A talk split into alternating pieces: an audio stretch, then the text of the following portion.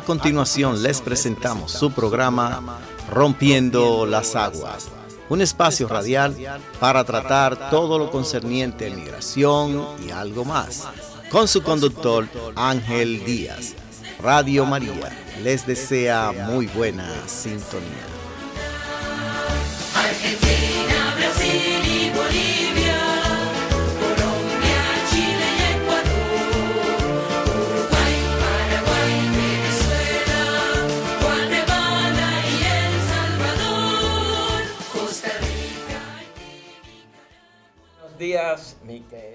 Familia de Rompiendo las Aguas. Aquí, desde la ciudad de Nueva York, para todos ustedes, en Radio María, Radio María en el mundo entero. Y hoy, pues, tengo dos sorpresas, bueno, actually, tres sorpresas. Una que tenemos al diácono Rafael, que hacía ya un tiempote que nos saludábamos y trabajábamos juntos. ¿Cómo estás, Rafael?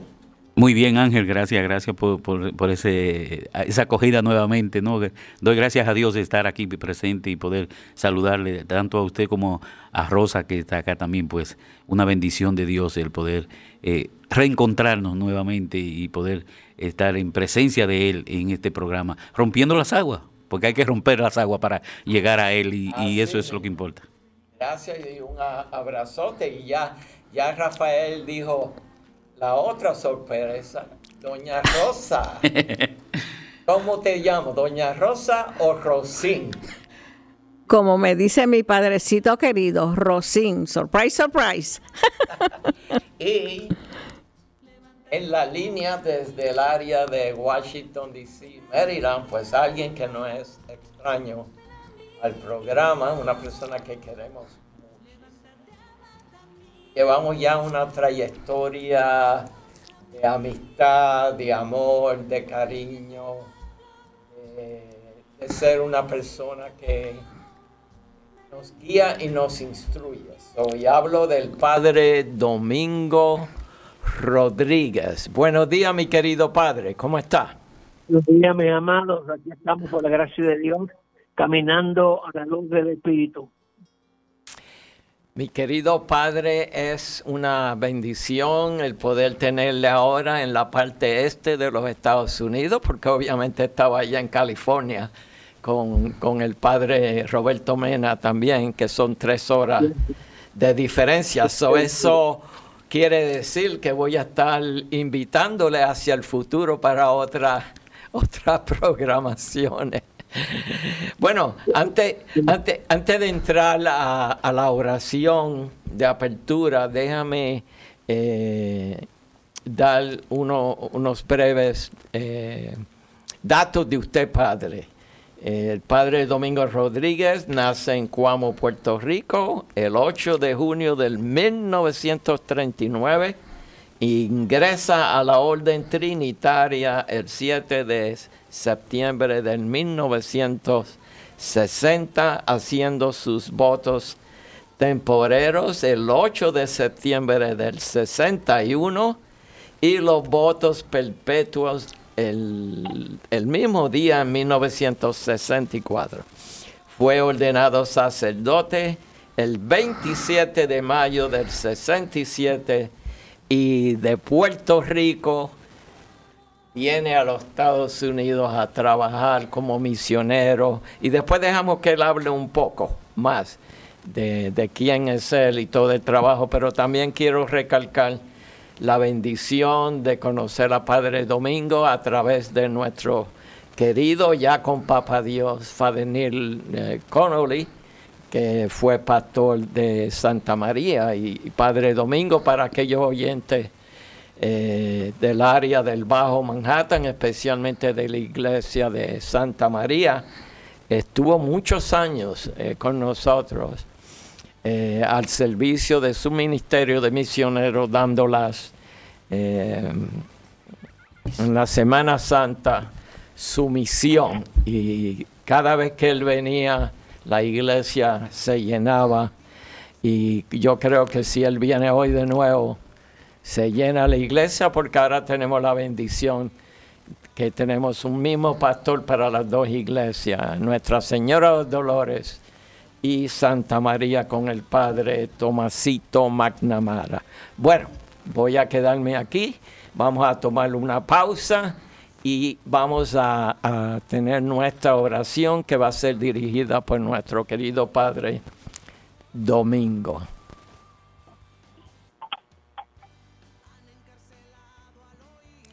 Adelante, Padre. Dios de bondad y de misericordia, acudimos a ti como lo hacemos todos los días, reconociendo el regalo de la vida, lo que la luz del sol que amanece con una nueva esperanza, con el regalo de tu presencia en nuestras vidas. Acudimos a ti, Padre de bondad, suplicando que derrame tu Espíritu Santo sobre nosotros, sobre nuestros escuchas, el empeño que queremos, Señor, es propagar y proclamar tu palabra. Lo que queremos, Señor, es contribuir a expandir los parámetros de tu reino. Tu reino, como decimos el Padre nuestro, ya está entre nosotros. En este momento, Padre de la bondad, concede nuestro espíritu para que podamos compartir tu palabra y propagar, como ya señalé, tu verdad. Somos tus hijos, hijas, con empeño siempre de cumplir tu santa voluntad. Agradecemos tanto, Señor, todas las bendiciones, favores, las gracias especiales que nos has concedido. Una vez más, regálanos tu Espíritu Santo, el Espíritu de sabiduría, el Espíritu de entendimiento, el Espíritu de comprensión, fortaleza espiritual. Dependemos, pues, Dios de bondad, de que tú nos acompañes en este momento que vamos a proclamar tu palabra. Vamos a, a enriquecer el momento de nuestro pueblo. Manifiéstate generosamente, concédenos como ya hemos pedido tu espíritu de sabiduría y de entendimiento. A María Santísima, abogada, intercesora nuestra, que nos acompañe también en estos minutitos que vamos a compartir con nuestro pueblo. Suplicamos pues de misericordia y de bondad que todo sea para tu mayor honra y gloria. Amén. Amén, Jesús, y muchas gracias, Padre, por esa bonita eh, oración. Y antes de entrar a tocar las diferentes áreas, porque en sí no, no hemos puesto un tema eh, general, pero vamos a hablar un poco de todo. Y Ajá. queremos también que nuestra audiencia se aprovechen que lo tenemos a usted aquí en el programa si tiene alguna pregunta que quizás el padre le pueda clarificar o Claro. hacer, hacer entender mejor llamando al 212-574-4357. 212-574-4357 y de aquellos de ustedes que se recuerdan del padre, de sus misiones y quieren también saludarle, pues bienvenidos. Eh, Padre siempre ha estado muy abierto a la colaboración y a trabajar en este vehículo de comunicación que es la radio, especialmente la Radio María. Pero hay una persona aquí que quiere saludarle y quiero darle la oportunidad. Doña Rosín, adelante. Pa- Padre, ¿cómo está? ¿Cómo se encuentra? Por la gracia de Dios, de salud, estamos muy bien. Gracias, sí. Y obviamente los años no pasan en vano porque ahora ya mis piernas las tengo un poco flojas. Nada, un bastoncito y como un viejito. Seguimos adelante en la obra del Señor. No me puedo quejar. No Damos se, gracias sí, no se preocupe, Padre, que nosotros estamos casi en las mismas también, lo estamos alcanzando. Y gracias al Señor, como siempre le digo, dame fuerza, si tú quieres que yo siga tus obras, dame fuerza, dame fuerza para yo seguir tus huellas. Y para mí es un placer escucharlo. Usted ve lo que pasa cuando uno se enamora, Padre. Lo perseguimos hasta el fin del mundo. Lo extrañamos mucho. Entiendo lo que, lo que sucede en mi vida. Y hay muchas personas, eh, siempre me preguntan por usted, que si sé de usted, que si cómo está, cómo le ha ido. Y siempre digo, sí, siempre es el mismo. Él no cambia. Padre Domingo va a ser y será siempre Padre Domingo. Bueno, Gracias. eh, gracias, Rosa. Y Rosa, te iba a hacer una pregunta. ¿Tienes alguna observación, pregunta para el padre así de momento que quisiera eh, compartir o clarificar? Bueno, en lo que ella, en lo que ella piensa, eh, y yo sí tengo una pregunta, pero antes de eso quería, padre, que nos hablara un poquito más de usted, de su trayectoria, eh, para Sí. aquellos que no hemos podido seguirla, que la gente sepan más sobre su ministerio. Adelante. Pues mi congregación Misioneros Trinitarios fue fundada por el padre Tomás Agustín Judge, un sacerdote misionero. Fundó la congregación de las hermanas, las siervas trinitarias, los hermanos y sacerdotes, misioneros trinitarios. Luego el- la obra siguió creciendo y hoy por hoy tenemos un grupo de hombres y mujeres consagradas que se llama el Cenáculo Misionero, que fue el primer grupo que el padre George Tomás Agustín George eh, reunió. El Cenáculo Misionero es laicos que se consagran al servicio de la iglesia y al servicio de la comunidad parroquial el privilegio que he tenido como sacerdote es que sí, que el Señor me llamó al liderazgo de la congregación y he estado en el liderazgo por 16 años. Tuve 16 años primero como consejero general, como superior general y luego como vicario general. Todo en la providencia de Dios, porque como decimos, este jibarito no tenía la menor idea de los planes de la providencia, pero a mi pueblo radio escucha que reconozcamos muchas veces lo que no hemos planeado es lo que el Señor tiene para nosotros. Por eso la insistencia de que estemos abiertos a la voluntad de Dios.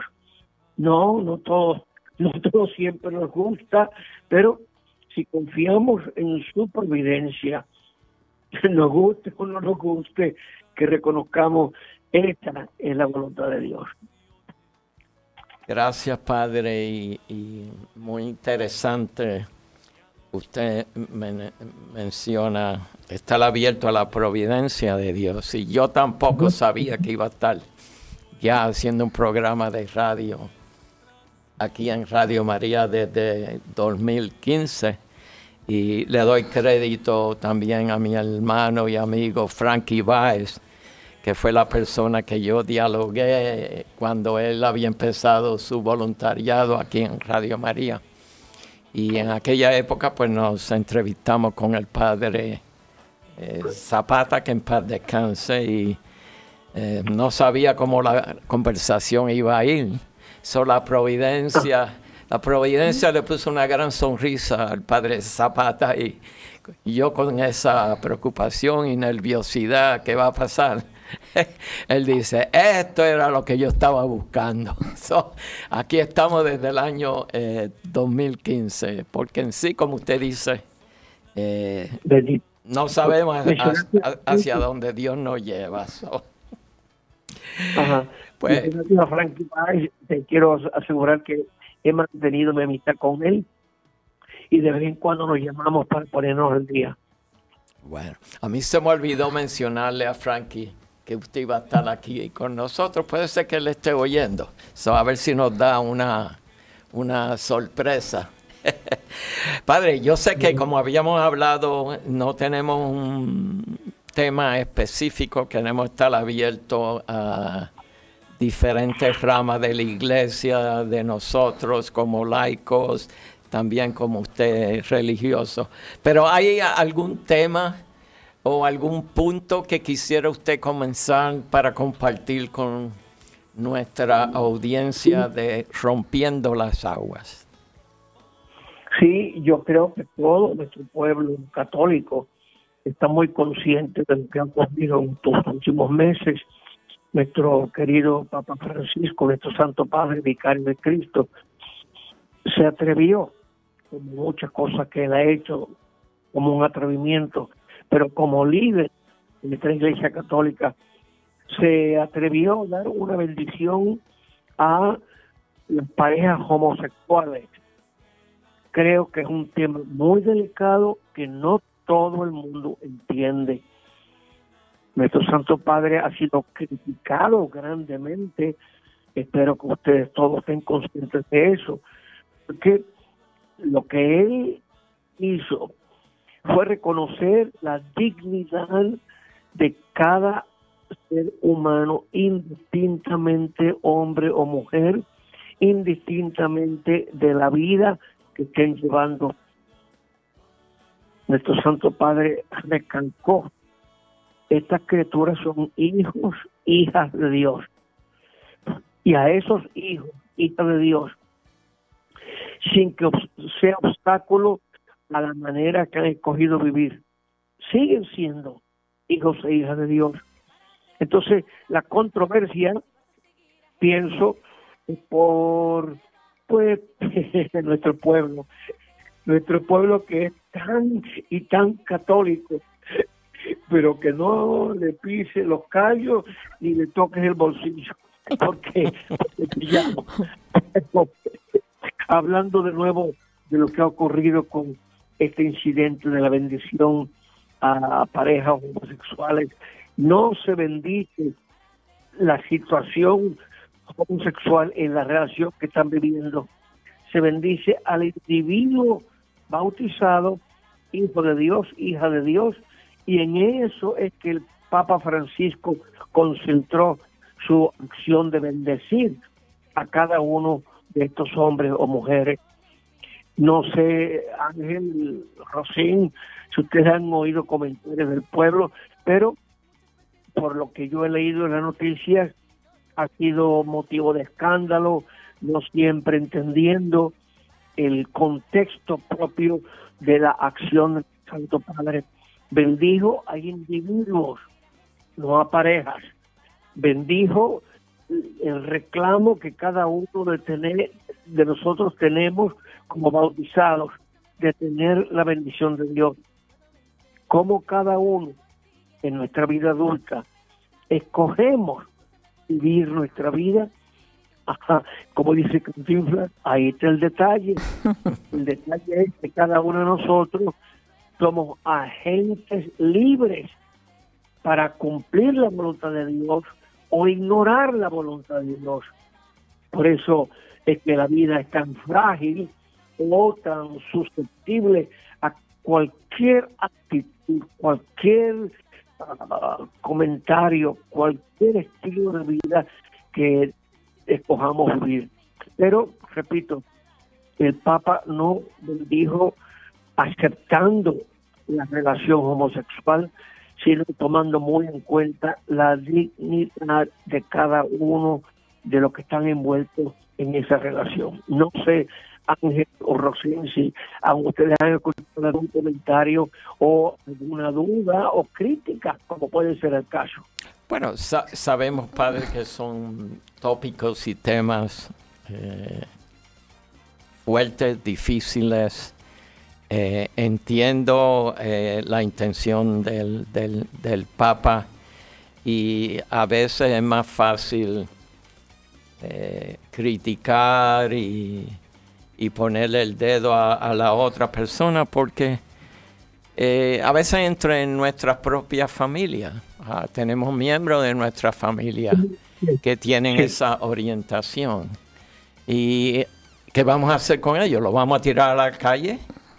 ¿Le vamos a dar por la espalda? ¿Los vamos a separar? Eh, O peor, ignorarlo. Perdón, padre.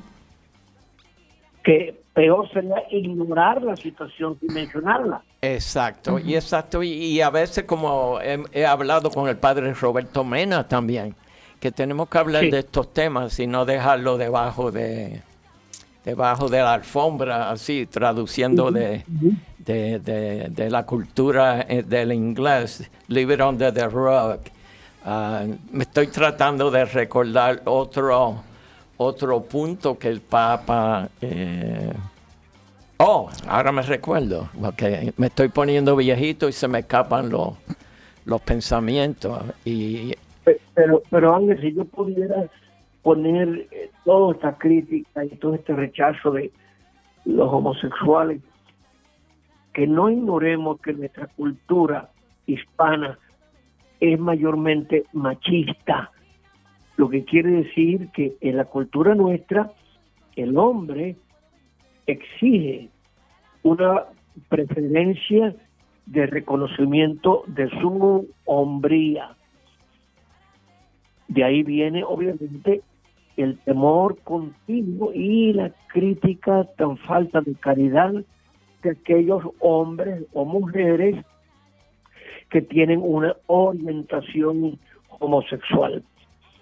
Qué interesante que la mayoría de las veces que el pueblo critica cualquier aspecto o cualquier decisión de la iglesia, tenemos o debemos de reconocer, no tenemos todos los datos, no tenemos conocimiento de todo lo que está involucrado en la realidad de lo que estamos criticando.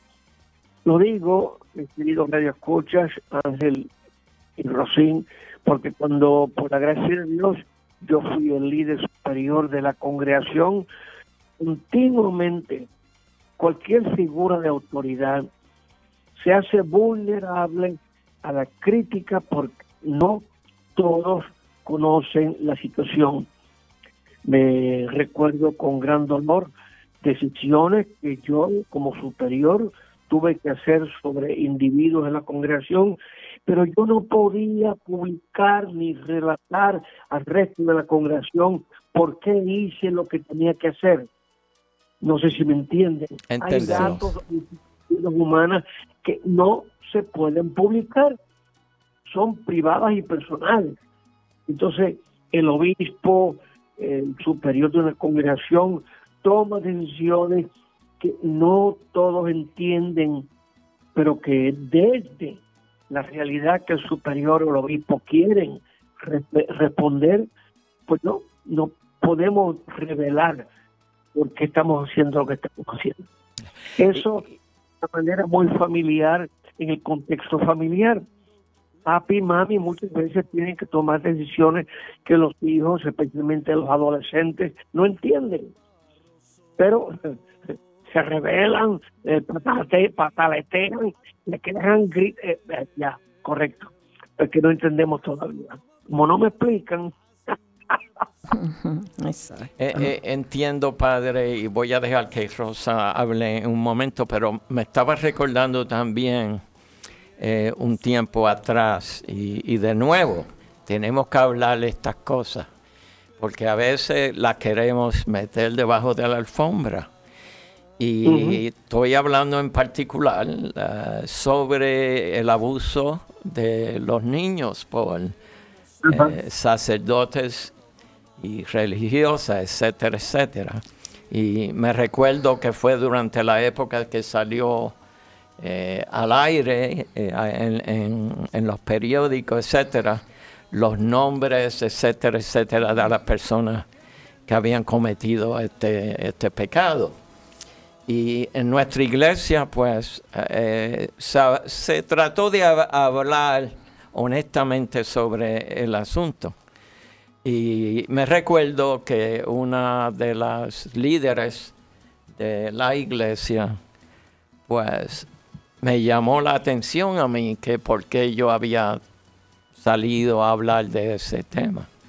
Que eso lo que hacía era destruir la iglesia. Y yo creo, y le expliqué, que el quedarme yo callado iba a destruir todavía más, porque se seguía perpetuando este eh, comportamiento y, y básicamente la persona se justificó, sí, porque, porque los enemigos de la Iglesia Católica van a usar eso como una excusa para atacarnos, etcétera, etcétera. So, no sé si quiere comentar algo sobre este punto también. Bueno, en general, desde la cultura, nosotros los hispanos nos cuesta trabajo hablar de la verdad. Claro, tergiversamos o maltratamos la verdad para que no nos duela. Entonces, cuando alguien, un sacerdote, un líder, se atreve meter el dedo en la llaga, pues, pues no todo el mundo está de acuerdo.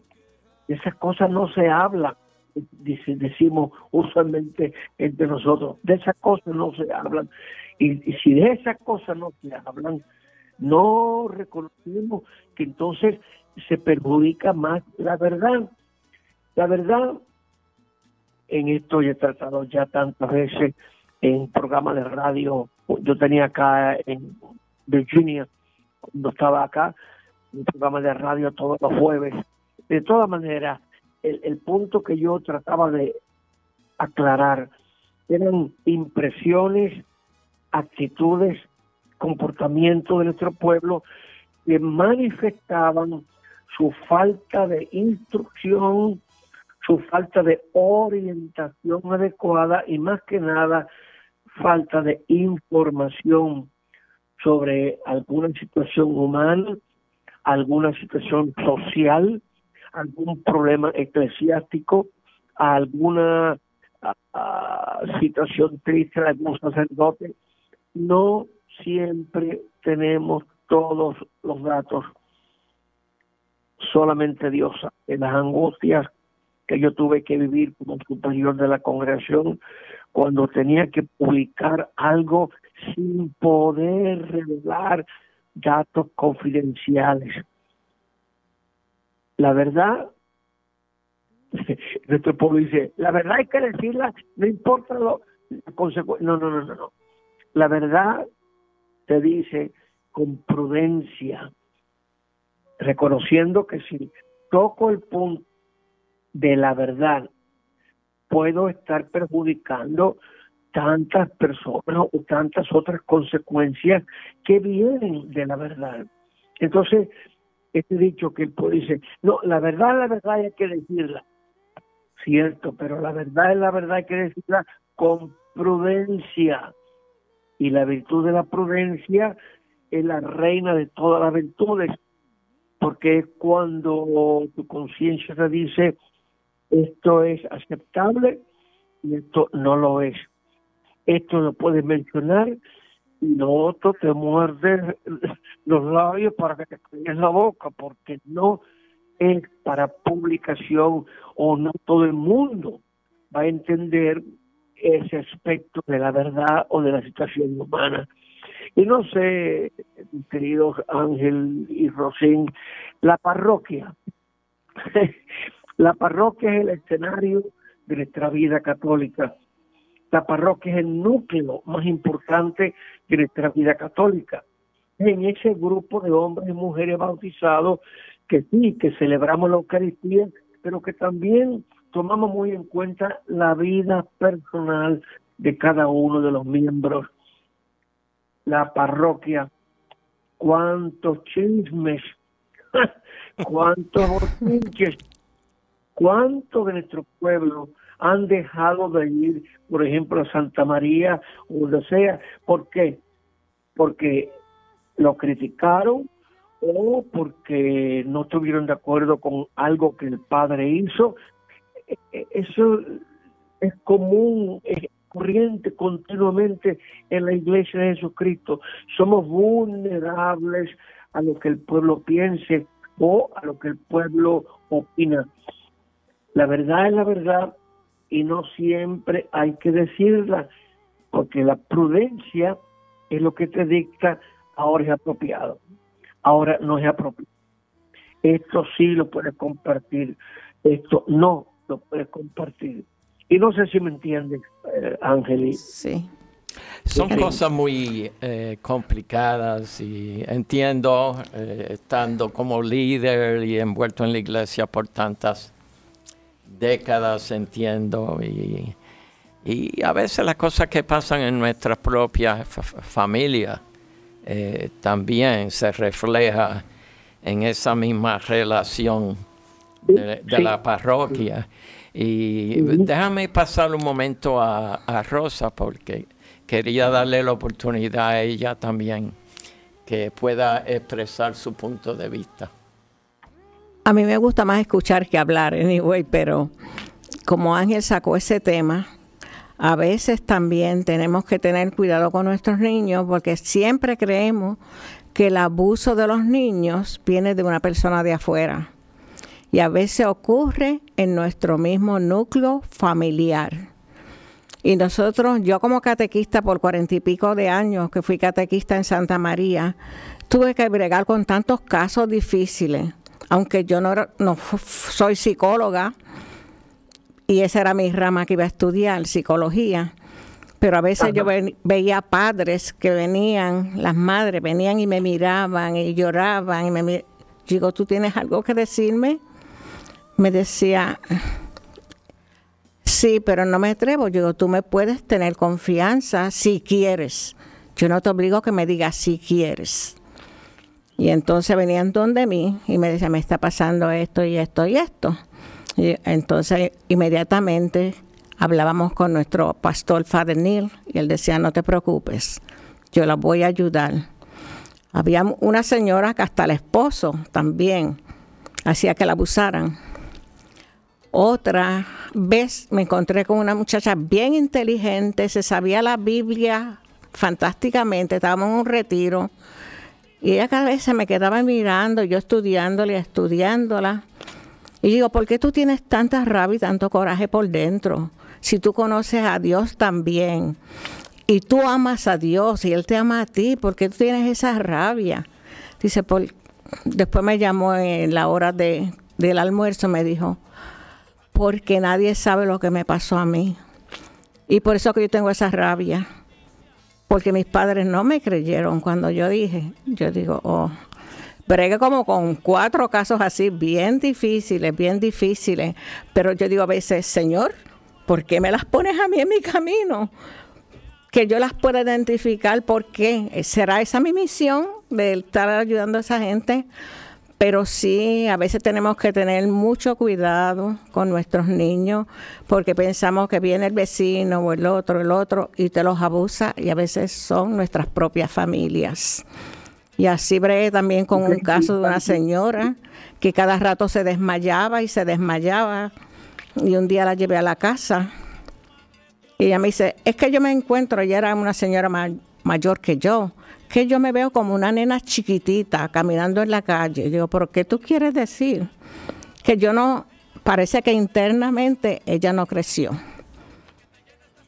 Y cuando entré me explicó lo que le había pasado también. Y estuve con ella un rato, hablé con ella un rato hasta que se mejoró, le hice unos tesis y eso, y se mejoró. Pero que son temas que son tan difíciles de tocar, pero no sé por qué. Dios me dio la sabiduría para poder entender esos temas y entender cuando la persona está pasando por algo así.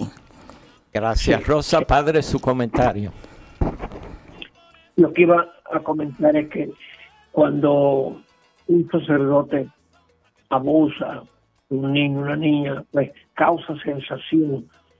Lo triste, y esto no lo reconocen, triste es que la familia, la incidencia de abuso de niños es más frecuente por parientes que vienen a la casa.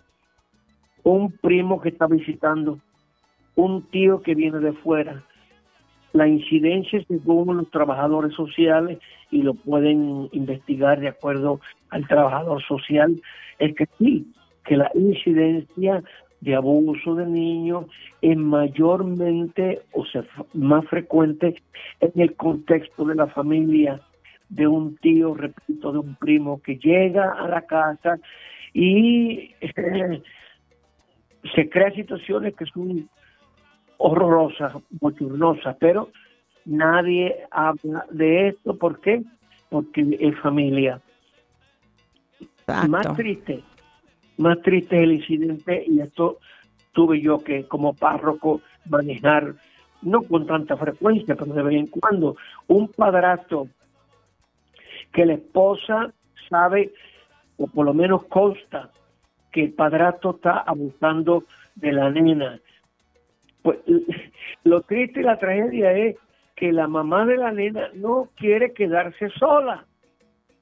Entonces está defendiendo o escondiendo o ignorando que su marido, padrastro, está abusando de su hija. La mamá, tristemente, aceptarlo o decirlo, está prefiriendo no quedarse sola en su, en su matrimonio y pues no, no aborda el tema, no toma acción en, la situación y eso para mí es el- una de las situaciones más tristes de familia en cuestión de abuso de niños. Eh, gracias, Padre. Y, y la experiencia mía ha sido, es interesante cómo se desarrolla el programa, porque no, ten- no habíamos hablado de un tema en particular, pero la experiencia mía ha sido de que cuando hablamos de estos temas, la gente está oyendo y empiezan a sentirse en confianza de poder bregar con esto. So, mi recomendación ahora es, si usted ha pasado por esto, usted sabe de esto, no se quede callado o callada. Rompa las aguas. Hay ayuda ahí, hay ayuda en la iglesia, hay laicos eh, como, es- como este servidor también que le puede orientar eh, y lo más triste que puede pasar un niño es ser abusado sexualmente, porque eso destruye esa vida y destruye la vida de, de la, eh, eh, de la familia. So, siéntase en confianza, no se sienta avergonzado o avergonzada. Una cosa que aprendí de los entrenamientos que dio la arquidiócesis eh, aquí de Nueva York era nunca crea que su niño o niña está diciendo una mentira. No trate al niño o la niña y lo haga sentir mal, porque lo que está contribuyendo es que perpetuar el problema y no bregar eh, con esa eh, realidad. ¿Qué me quiere comentar, padre, antes de hacerle otra pregunta de otra área? Pues nada, que papá y mamá estén conscientes especialmente de sus niños menores, que estén conscientes que les inquieta, que estén pendientes a un comportamiento errático que muestra que hay algún tipo de ansiedad en la criatura que le, le impide actuar con normalidad. Hoy en día es muy, muy común que los niños se escondan o que se pongan nerviosos o que empiecen a ta, ta, ta, ta, tartamudear que no pueden hablar, pero son síntomas todos de que algo anda mal. Y entonces a nuestros papás y mamás radioescuchas que tienen niños pequeños, que estén conscientes de todo un proceso que puede afectar el crecimiento y el desarrollo de, de sus hijos. Gracias, Padre. Y quería enfatizar también que aparte de ser usted un gran sacerdote, usted es, creo que usted es, eh, es psicólogo, si no me equivoco. no por grado académico, pero por sí, por necesidad de ponerme al día con lo que estaba ocurriendo en mi consejería. Ok, muy bien. Bueno, ah, de nuevo recalco y quería decirle a ustedes que estoy planeando eh, hacer un programa de radio sobre este mismo tema del abuso a los niños y quería aprovechar al padre también. Cuando tengamos ya una fecha, eh, invitarle a él de- para que represente la parte de la i- iglesia, Ajá, ajá. porque tenemos que hablar de estas cosas. Y para ese tiempo tiene que venir a Nueva York. Porque lo está esperando mi cocina. Oye eso, padre. Pollo frito, alcapurria, pasteles, arroz con gandules. Tostones. Bueno, eh, la, la siguiente pregunta se me hizo a mí los otros días y no siendo un gran entendedor de las reglas, regulaciones de la Sagrada Eucaristía, de la Sagrada eh, Comunión. Eh, una, una persona vino donde mí y me preguntó por qué estaba eh, teniendo unos conflictos con otros compañeros, compañeras, en el proceso de llevar la Santa Comunión a quizás hospitales o nursing homes. Y el, el asunto es que a veces estimaban el número de la sagrada hostia que se iba a usar, pero no todo el tiempo se eh, consumía por- porque no, no estaban las personas. So, la pregunta en sí es, ¿qué se hace con esa eh, sagrada comunión, esa sagrada hostia que no se ha eh, dado a consumir por una persona? Y la, la persona me dio las dos contestaciones, pero estaba confusa. ¿La consume el ministerio, ministro, o se retira esa sagrada comunión al- a un lugar sagrado de la iglesia? Hay, hay diferentes opciones. La más efectiva es que el ministro, quien sea, sacerdote, diácono, ministro de la Eucaristía, consuma una hostia que se cayó al piso. Si no desea hacerlo, entonces es guardarla en un purificador una vez que termine la misa o la ceremonia, ponerlo, que disolver la hostia en agua y luego una vez que el agua disuelve la hostia, echarla en la tierra debajo de una planta donde no haya nadie que pise ese terreno. Wow. Entonces, dentro de lo práctico y lo pastoral, es que si la hostia se ha caído al piso y no quieren consumirla, que se disuelva entonces un vaso de agua, repito, y luego esa agua se echa al pie de una planta donde la gente no camine. Esa es la, la alternativa pastoral. Y, pero en el caso donde quedan eh, hostias que no fueron consumidas, ¿qué se, ¿qué se hace? ¿Lo consume el ministro o lo regresa a la iglesia?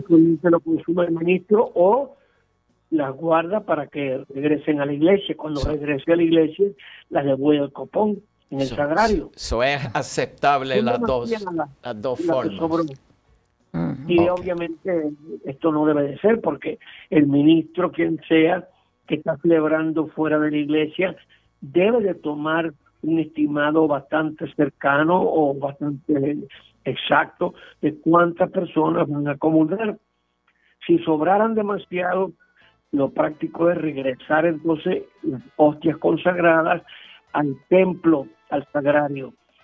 Si no hay manera, entonces como ya señalé, sería disolver las hostias en agua y luego echarlas bajo una planta. Entiendo. Creo que usted ha dado bien la contestación.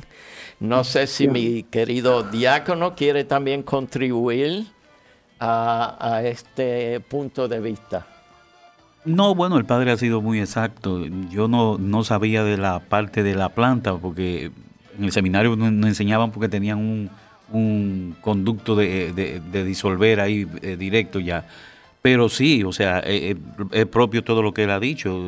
Si sobran bastantes, que no debe, no debe suceder, pues se lleva, se lleva al sagrario, ¿no? Y se, se regresan al sagrario. Pero realmente, realmente debe haber un cálculo exacto. eh, eh, Estamos claros en eso. Y en lo práctico, saber en qué momento, si cae, consumirla.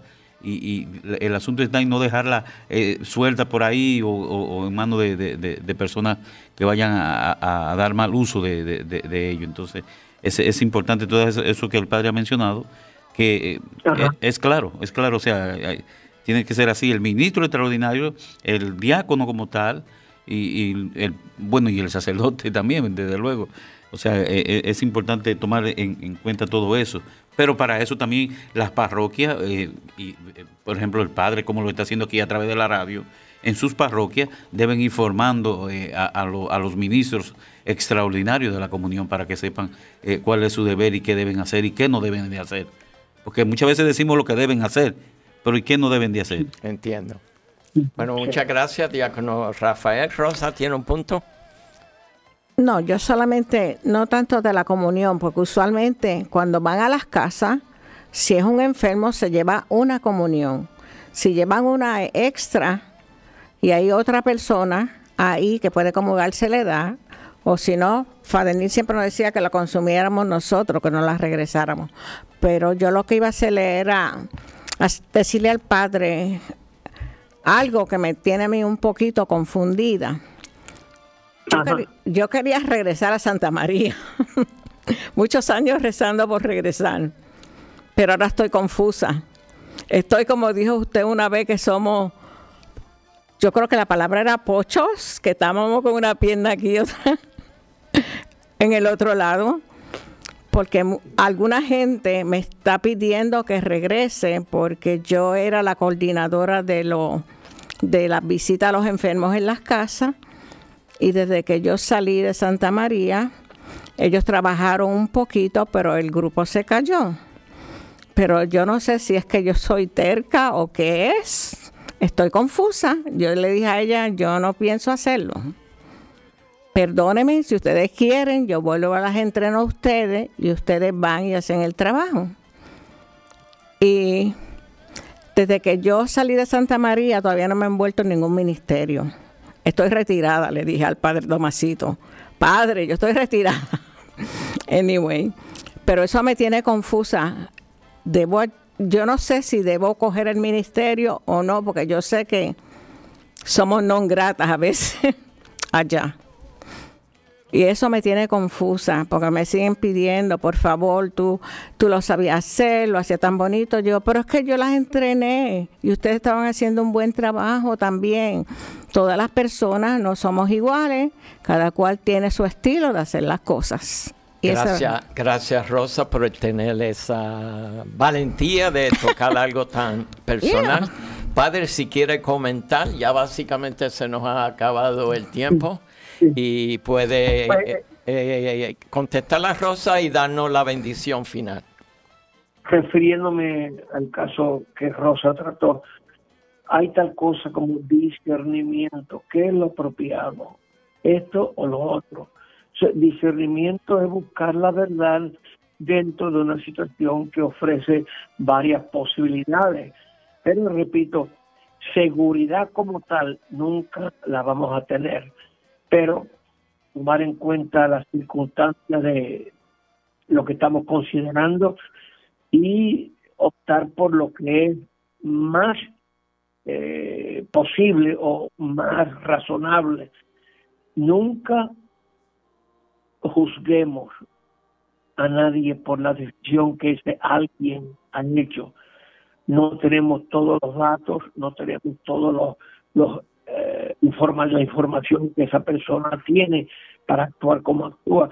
Por eso es que tantas veces el párroco es objeto de mucha crítica porque la mayoría del pueblo no sabe todos los detalles y como ya señalé, el párroco no siempre o la persona de autoridad que sea tiene libertad para hacer comentarios públicos sobre datos que son personales o que son confidenciales. Entonces, a nuestros queridos radioescuchas, por favor, la caridad, que no nos demos a, perdón la palabra, a menear la lengua que tanto nos gusta. Un punto eh, rapidito es que el, el, el párroco hace algo, alguien se entera, eso es información privada que yo tengo. Bueno, pues esto es el juego del poder. Yo tengo, yo sé algo que tú no sabes. Entonces la persona que sabe algo se siente con poder y, por eso solamente dice, tú te enteraste, te diste cuenta. O sea que yo me di cuenta, tú no, es un- una estrategia, mecanismo de defensa, de orgullo. Yo sé algo que tú no sabes. Y tantas veces ese algo es falto de caridad. O sea que tengamos mucho cuidado en términos de los comentarios que hacemos respecto a la, a la vida cultural o a los incidentes que se dan en la parroquia. Gracias, Padre. Ya básicamente eh, Rosa me dice que quiere decir algo. Yo, yo lo que digo, padre, es que cuando a mí me gusta hacer un ministerio, yo tenía dos ministerios que eran los más que, tenía muchos, pero lo más que amaba era visitar los enfermos y la, y la catequesis. Pero me gusta dar el 100%. Si no, yo creo que no lo puedo dar, no me gusta hacerlo. Pues Sí, eh, sí. gracias, Padre. Gracias, Rosa. Gracias, Rafael. Se nos ha acabado el tiempo, Padre. La bendición final. Que el Señor que tanto nos ama continúe guiándonos por su Espíritu, que nos conceda sabiduría y entendimiento, fortaleza espiritual, que su gracia prevalezca en nuestras vidas, en el nombre del Padre y del Hijo y del Espíritu Santo. Amén. Jesús. Y aquí estaremos el próximo jueves. Amén. Adiós, no. padre. Dios te bendiga. Igual a ti. Escucha hermano la canción de la